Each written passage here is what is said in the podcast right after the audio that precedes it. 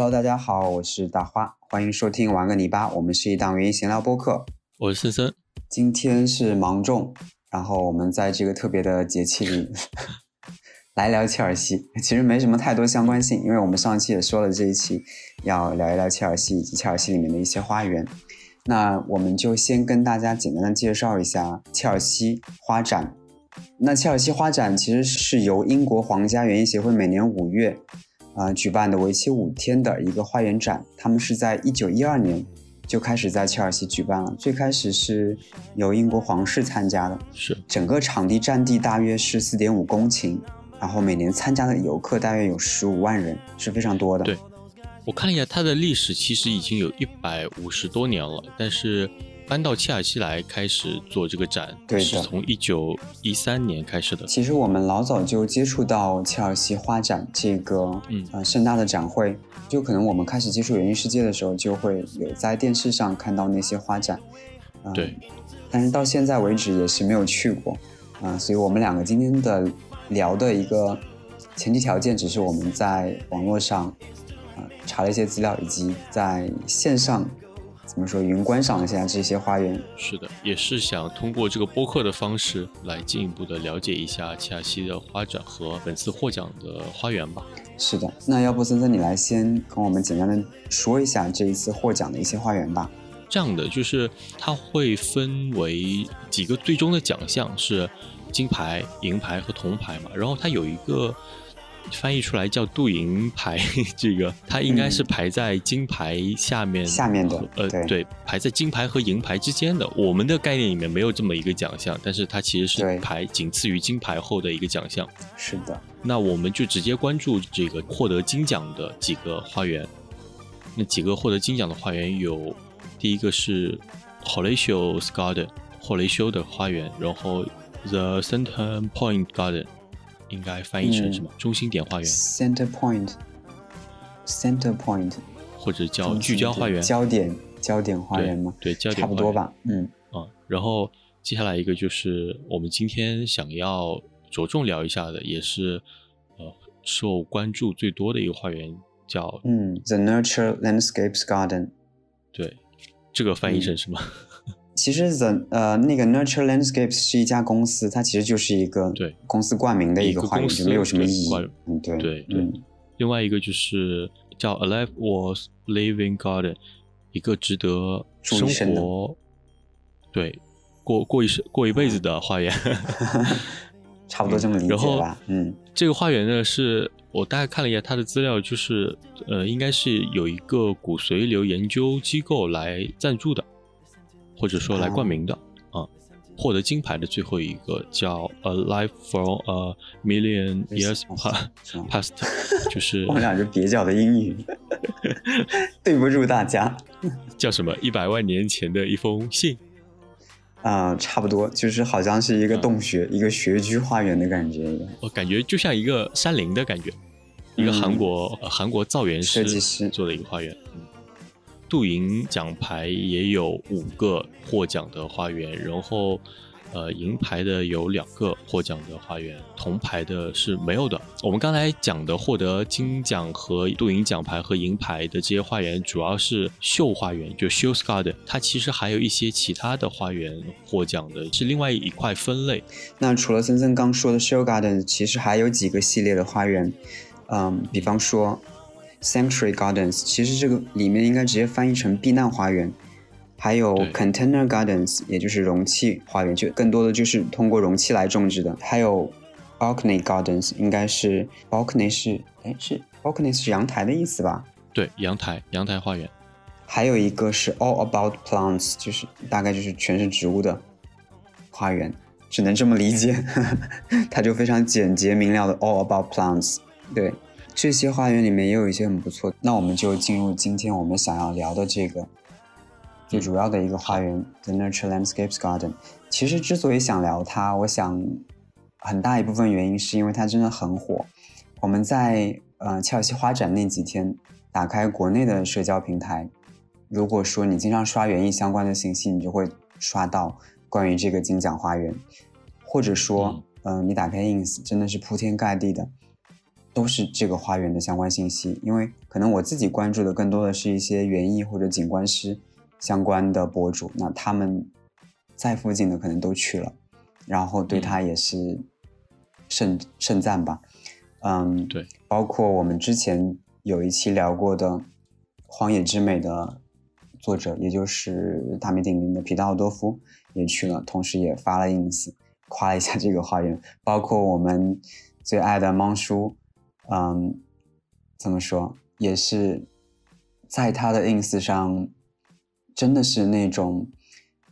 嗯，不吝惜的去赞美了一下他，觉得这座花园真的是。一个，他是这么形容的，我我大概回想一下啊，他说是，他觉得这个花园是一场游戏终结者，并且觉得这座花园会在他对于脑海里会留很久。呃，其他的花园在他的光光芒下都变得暗淡了，对，就有点夸张。但是可见这个花园真的，嗯，芒叔很喜欢，呃，也得到了大部分人的认同吧，可以是这么理解的。嗯，那我继续接着简单介绍一下这个花园的设计师以及他设计的呃思路或者灵感吧。那这座花园的设计师是 Sarah Price。他的灵感是来自于叫 Cedric Morris，是一位非常伟大的画家，嗯，对，也是被人熟知的是他一些伟大的画作。他画了很多的鸢尾，他有很多的鸢尾画作。这个花园他也是运用了很多的鸢尾，同时莎拉普莱斯接受过很专业的美术方面的培训，对于野生的自然和天然的环境吧是充满热爱的。同时他在二零一二年和二零一八年也是在切尔西画展上。获得过金牌，就已经这个之前就已经获得过两次金牌了，就是是一个非常有实力的设计师啦。对，其实这一次他是拜访了我们刚说的那个莫里斯的房子之后，他说他是灵感大增，然后想把莫里斯的花园精神带到切尔西，对，然后尝试并且尝试了一些比较特别的植物，所以最终的结果也非常好，嗯，呈现出来一个充满色彩、迷人的、充满工艺的花园的感觉吧。是的，我觉得他真的是在我们园艺爱好者看来的话，是一个人生赢家，而且他也是英国的花园画报的特约编辑。就是你想，他从事的所有事业，其实跟他的兴趣爱好相关的，都是相关的。对，然后他也还可以在切尔西，我也只想这样，还可以在切尔西画展上就是拿拿金奖。思云能不能有一些什么报刊让我来连载一下我的小作文啊？农村乡居笔记啊什么的。好，那我们接下来就开始聊一聊这个花园里面的一些植物以及它的设计吧。嗯，我们稍微仔细的来看一下这个花园。我觉得我们可以这样，我们从它的边界开始聊起，然后说一下它里面能够看到的一些高大的树，然后再结合一些相对较低的植被层，这样的一个顺序，简单的介绍一下。其实这个花园，我觉得真的你在任你可能任何一张照片拍过去以后，你能一眼在你，或者说直接能够冲击你的眼睛，并不一定完全是植物。你发现好像每一张照片都有一个背景，那个背景都会露出来，是一个非常干净的背景，它像画布一样。啊，我之前跟森森我们在也在聊，它好像出现在每一张照片的正后方，然后得以让所有的植物有一个非常素干净的背景来凸显这些植物，来更好的表现出它们的形态。对，大家同时也在说它的花园就像油画一样的感觉。它最大的一个差别就是它的背景就是不是用天然的植物啊或者绿篱啊来做的背景，而是一堵墙，一堵实实在在的墙。但这个墙是就不抢戏的。对，或者说跟它的主题色，它想要表现的一个主题色是一致的。嗯，不光有夯土墙，好像旁边还有一道像画板一样的，可能就是一个比较薄的板子。叠起来的一块一块，然后每一块单独上色。它是，嗯，其实它是有好几个颜色的色块的，但是它们是相近色，所以又有一定的差异，略微的差异，在一起会，就那个效果很奇妙。这面墙最主要的成分就是用了一些泥土，还有色彩比较丰富、有质感的稻草，嗯，结合了一些废料，比如说什么旧的牡蛎壳。蛋壳、羽毛和木材融入了这个墙体里面。其实现在嗯我觉得这个东西其实呃用的更多的是我们现在的家装或者是一些商业空间里面会用到的，所以他把这么一个背景墙用在了花园的这个部分，其实是比较嗯有特色的吧，我可以这么说。啊，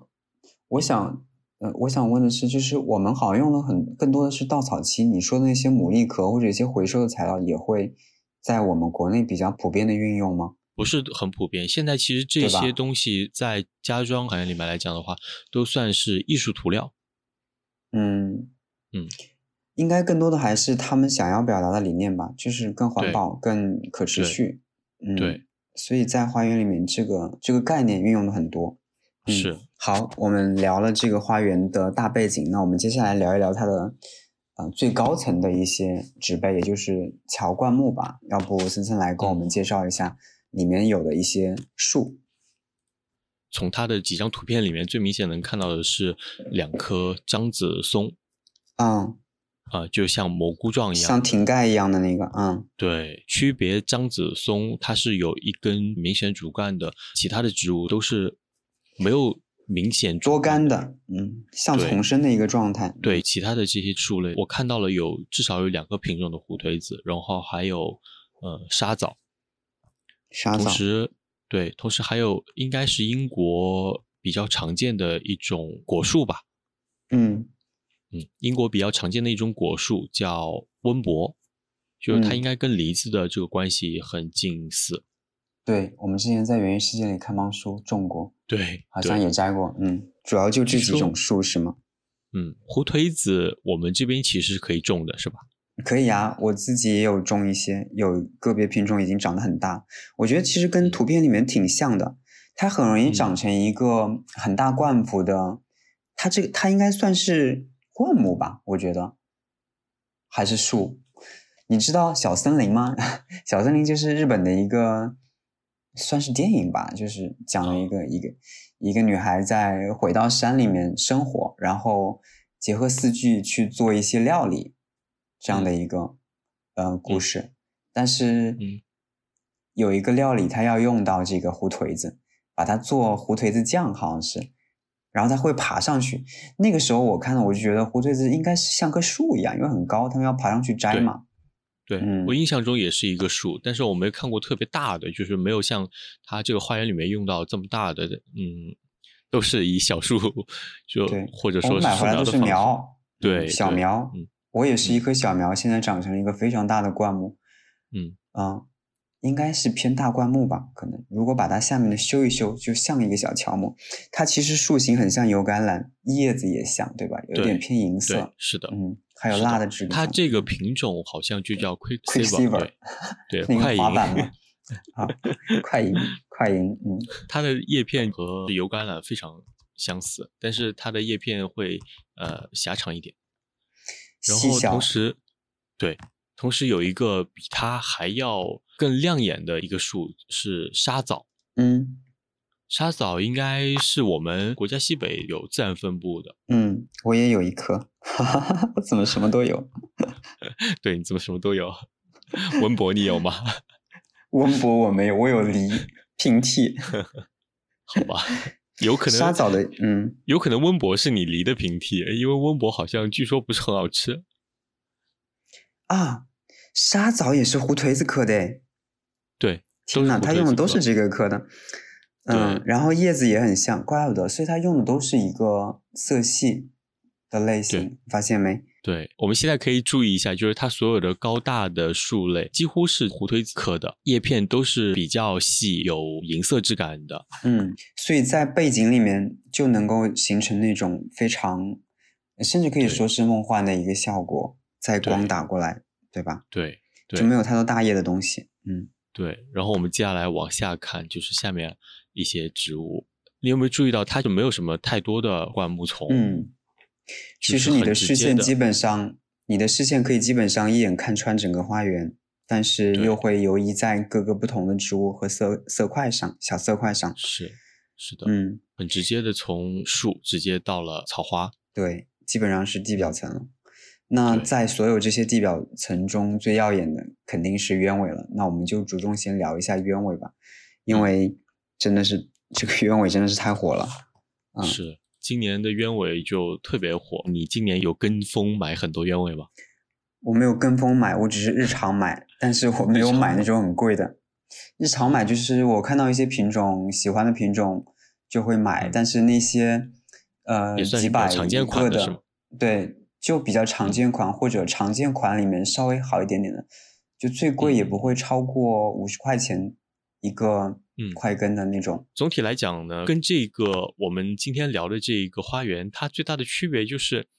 今年特别流行的这些鸢尾都太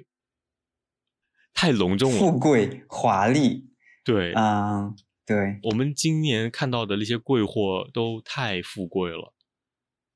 我是这么理解的。跟这个花园里面的呃鸢尾比起来就太隆重了一些。我是这么理解的，就是如嗯果你的花园小，你想要尝试一颗这种类型的鸢尾，嗯嗯，也没有关系，你就买个一颗嘛。但是如果你的花园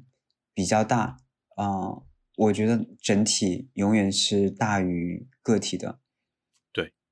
对，嗯，所以如果说你像它一样，你即使是单一品种或者相近品种的普通，你只普通品种，你只要把它们的色系相对，嗯、搭配好，搭配好，你再把它嗯。四散开来，在花园里到时出现的效果一样会非常的好。嗯、我们自己看，我觉得它这些鸢尾，我看不出来太多的名堂，就是，嗯，因为我总觉得好像我也有这种类型的鸢尾，可能有一颜色有一点点不一样，但据说这些鸢尾叫做 Benton Iris，嗯呃，我简单的说一下，它其里面有一个小故事的，种类是吧？应该就是一个系列，对，因为。莫里斯就是我们说的这个 Sarah，他去寻找灵感的那个画家莫里斯，他也嗯非常喜欢鸢尾，他经常画鸢尾，然后他被这些色彩奇怪的 beard iris，也就是我们说德国鸢尾，它其实有胡子嘛，有嗯。胡子的鸢尾，有染鸢尾，被他们深深的吸引，然后他之后之后就开始尝试自己去杂交，然后每年会杂交出成百上千的小苗很多，他再进行了一个筛选，在这些里面筛选出很少的量，那这些量可能是按他自己喜好来的，那这个系列最终被叫做 Benton Iris。但是令人遗憾的是，这些鸢尾现在已经四散在各处了，因为呃，Morris 他是一九八几年就离世了，可能疏于照料他的那些鸢尾。是但是转折又来了，幸运的是，你知道那个著名的城堡花园 Cincy Hertz，它的前首席园丁，嗯、叫 Sarah Cook 的，然后他们正在做莫里斯鸢尾的国家收藏计划，也就是？对，四处去寻找。然后我们的设计师，呃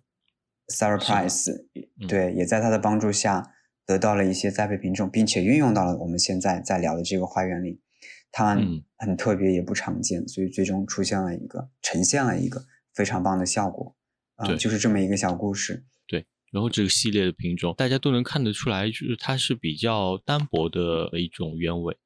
就它的花比较单薄，然后就传统鸢尾，对吧？对，嗯、在花园里面倒显得蛮轻盈的。嗯，嗯，就没有那么隆重，好像一颗鸢尾在那里就会显得特别的耀眼的那种感觉对。这个鸢尾的色系又跟我们说的那个背景形成了一个非常好的呼应。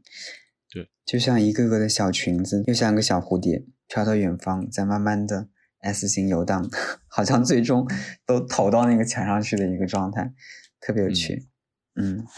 好，我们聊完鸢尾，再聊聊其他我们能看到的植物吧。我们其实之前做了一些工作，把它们所有的嗯、呃植物清单给荡下来了，总共大概有一百四十多种植物，对吧？是的，一百四十三种植物，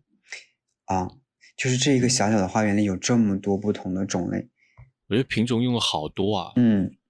但是都是拉丁名，我们没有一个个去细查，我们就根据我们在图片里能看到的一些简单的聊一下，比方嗯说，对，里面有一些黑发石，也就是多肉，它其实用了很多多肉，景天科的非常的多。对嗯，龙舌兰的叶色也是那种银色系嘛，就是跟其实跟乔木你刚说的那些沙枣以及胡颓子也是相近色系，也很好的呼应。包括这些德院的叶片，嗯，蓝灰色、还有一些对，还有贴着地面的一些小型蓝灰色多肉。嗯，有一个贴着地面的大戟，我觉得我们这边可以试试看，哎。嗯，除了我们除了我们刚说的这些多肉，以及可能贴着地面的一些蓝灰色系，嗯。嗯，小巧的植物，你还能看到一些什么？我们先聊一些比较低矮的吧。地被部分，它用了比较多的地被植物，有委陵菜，嗯，委陵菜在开着一点点桃红色的小花，啊，嗯，还用到了一些铺地的百里香，百里香的花也有一个小小的花茎抽出来，然后开一小丛圆圆的小白花，嗯。嗯，然后还用了一些天竺葵，开紫色小花的天竺葵来做铺地，嗯嗯，甚至还有几种大戟，嗯，是那种观花的大戟，我觉得有点近似我们这边野生的大戟。像那个叫什么五五朵云是吗？对，有一个品类是这样的，嗯它的花有一点点金黄色。啊，除了这种观花的大戟呢，还有一个有点类似于莲花掌属植物的，但是它其实不是不是莲花掌，是叫香桃木大戟。啊，香桃木大戟，你感觉它好像是一个石莲花属的一个植物，它是螺旋形生长的，但是它最终顶头会有金黄色的花打开。嗯，其实这个金色系在或者金黄色系的花，在它的花园里有很多的运用，是的，或者重复，或者是不同类型的，但是它们有不同类型的花，但是它们有相似的一些花序和颜色。接着说那些小型的，我们刚刚也说到它们的叶片其实是植物里面运，啊、它们的花园里面运用的那些树的叶片是很细碎的，同时花园里这些地被或者说栽种的比较矮小的花，它们也是很细碎的。比方说，你能够看到偶尔跳出来的一些 poppy，那个嗯加州虞美人，也就是花灵草，甚至还有一些嗯线条型的柳川鱼，对吧？嗯嗯，还有那个水槽旁边的很细小的环柱漏斗菜，还是什么的，应该是这个类型的，我看有点像。还有好像还有像紫椒花一样的东西，真的是非常多。你每一张图你好像都能找到一些不一样的。同时，这些小宿根或者这些小一二年生植物中间也会穿插一些比较矮小的草类，它没有很嗯大的去遮挡你的视线的草类。呃，我看到了一些像中林风草的，我不知道是不是它，就有一些像，我们只能这样去说了。我自己也有种一些，它跟大林风草比的话，大林风草是一年生，它中领风草是多年生，但是会更矮小，也更细碎，很适合它这个花园。还有一个观赏草，我看到的能认识的，就不是去查的，叫 Red Button 红色按钮的，我的花园里也有，就是只能认那种一样的那种，对，像小狗尾巴一样，但是它初开是红色的，就很好玩。它开着开着，它的颜色会退掉。呃，其实我们从它的海报上面也能看到一些像剑兰这样的植物，它的画报里面显示出来了，但是它其实在花展期间那个植物还没有开花，所以没有表现出来剑兰？吗？哦，对，看到了，洋红色的。洋红色的，对，其实是一种唐菖蒲，好像品种名叫拜占庭。我觉得唐菖蒲，你还记得农场的唐菖蒲，我们去年不是全挪走了吗？嗯挪走了的部分，它其实都是大球，但是大球下面会有一些小球。然后那块地我们后来是想做花园的，拖拉机就翻耕了一下，结果那些唐菖蒲都没死，那些小球对，今天抽出了叶子，小球很细碎，就很难清的干净。是啊，然后有一些甚至开花了，但是我嗯那篇规划的就是没有唐菖蒲这个东西，但最终出来的效果却挺好的，就是你知道吗？就是唐菖蒲第一次跟我的草类结合，我以前都是单纯的去嗯种唐菖蒲用是垄作，然后比方说你可以想象一个画面，在一丛高草里挑出了一只非常高的唐菖蒲，那个感觉很奇妙，因为是你之前没有尝试过的一个搭配，它反而是零星的在草在你的草地里面。对，就这样的一个自然感其实是很好的。嗯，然后我看到他还用了一些棉毛水梳，你有注意到吗？我没看到，我看到有银色的叶，可能是吧。我还想那个银色的叶会不会是就是很大的叶片，会不会是某种银色的鼠耳鼠尾草呢？我刚才还在想，棉毛水苏其实嗯也是我们这边一个可以花园里面用的不错的一个银叶地被，算是地被吧。嗯，它其实我还还能长挺高的，开花的时候能长挺高的。对，我的新花园里面有运用一些，而且这两年的效果我觉得还是不错的。嗯，接下来我觉得还可以要还可以说的就是一个运用的特别多的一个大种类，就是伞状花序的植物们。嗯，对，呃，分别我就简单介绍一下，呃，分别有小茴香、当归、呃长叶柴胡，然后包括有一些。呃，当然不是伞状花序的，有一些大戟，它其实开花了之后，有一点类似于伞伞状花序的这么一个形态。对，包括我们一些香料可以用到的茴香，嗯，主要就是这些。哦，对了，还有一个就是呃，我们可以从各个照片里面跳脱出来的一个植物，它其实是也是伞状花序的一种植物，但是它的叶片比较特别，叫欧白芷。嗯。就国内其实也有中药白芷，它其实长得非常相似，只是国内的白芷的话会稍微矮一些，就植株没那么高。对，刚刚森森说的这些伞状花序的植物，其实有一些它是没开的，现在还是一个花苞状。但是要知道，我们可以从它们粗壮的枝干就能够预想到它们之后会挑出什么样的一个个子来。它们可能会在所有这些鸢尾之上开出花朵。或许是设计师想要的一个灌木层的效果，但是是一种轻盈的灌木，或许可以这样去理解。它没有用到灌木丛啊之类的植物，但是这些植物其实在里面也起到了灌木的作用，就层次是有的。这个层次，灌木的层次是有的。其实这种高大的，比方说当归或者钱胡这种类型的，甚至欧白芷，在一些很大型的花园里面也会运用。因为它们跟一些高大的草类在一起结合，呃，效果也是非常好的，就像在一块非常轻柔的云朵里耸出来一颗，你可以去想蕾丝花吧那种感觉。对对对。然后又是基本上是单干的，其实很有趣的。你可以想象，或许可以这样想，就是在一块非常平坦的旷野里，能够看到那些高大的猴面包树的那个感觉。然后包括呃，还有一些高大的线条，我觉得也是接下来，如如果这个花园能长久的在这边的话，也是接下来会变成里面一个主角的植物，就是火尾百合。它的呃列表里面有火尾百合这个东西，但目前的，就是我们看到的时候，它其实还没有开花。对它，如果花序抽出来的时候，也是一个长条的、挺壮观的一个线条型的花束。然后还运用到了一些球根类的东西，比如说西西里蜜蒜，就是葱嘛，是吧？对，其实就是葱啊，花葱，各种花葱。嗯啊嗯，小型的球状花序。对，然后包括它其实用到了我们这边也会，就江浙沪也也广泛分布的，呃，野豌豆。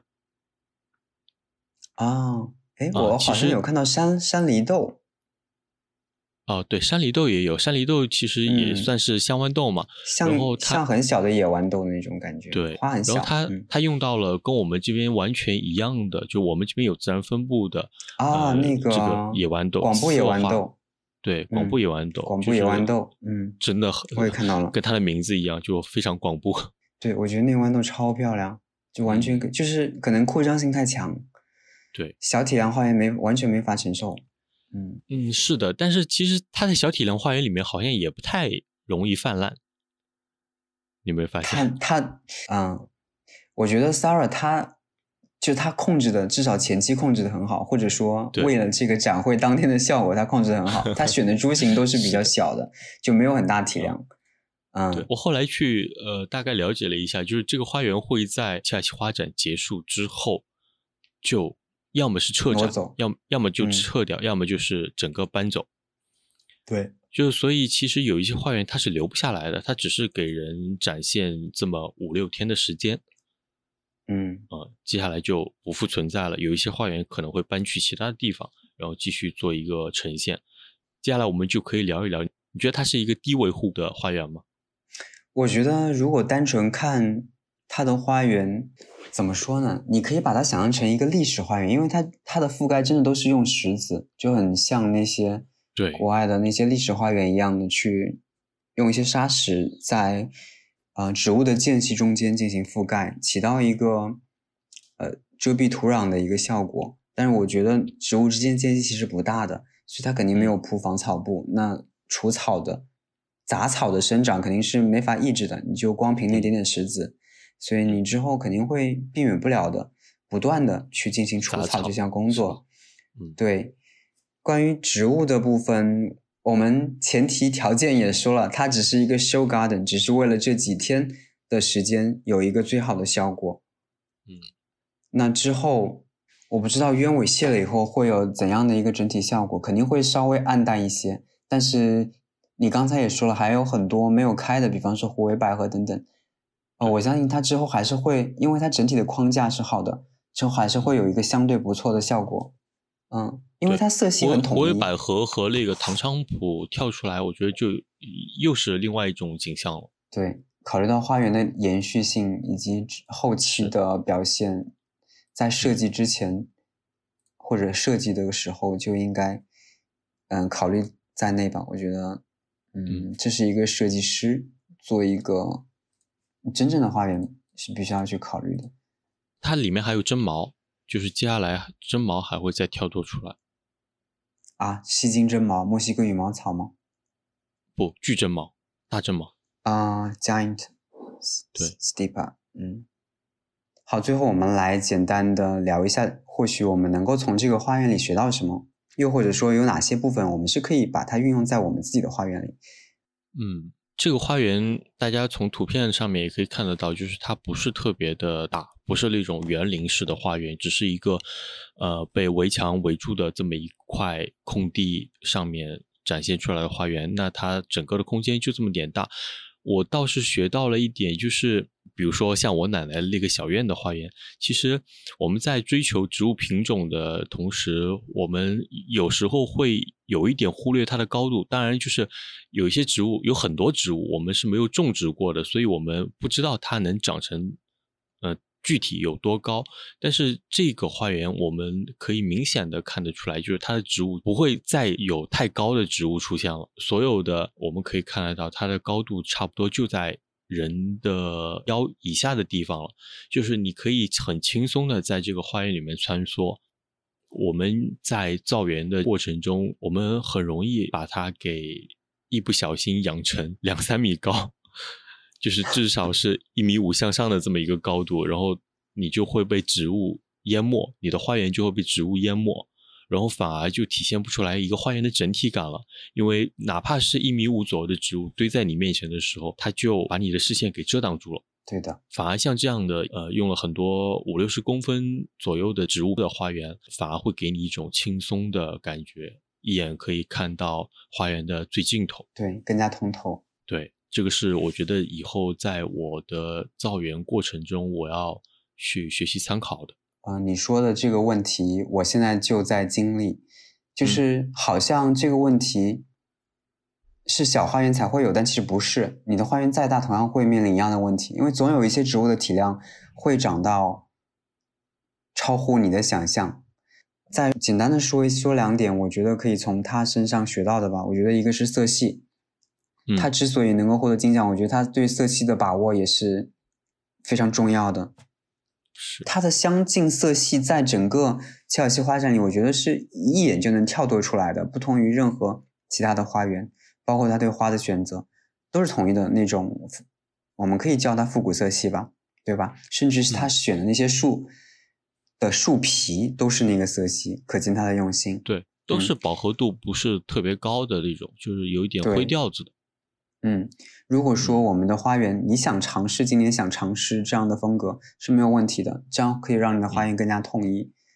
哦对对，嗯，再再说更甚者，比方说你的花园比较大，你可以单独做一个这种类型的花园，统一它的色系。其实有很多之前的例子，只不过没有人这么做，没有人用它这个色系。你看，帮叔 White Garden 白色系的花园很多啊，我们刚刚聊的那个 s i n s i n Herds 他们就是典型的白色系的花园。芒叔有自己的 writing garden，写作花园也用的是基本上是白色系的，白色统一的色系，对，会让你觉得安静。这个是同一个空间，嗯，有这种临场感，这是其一，就是尽量让我们的花园色系统一一些。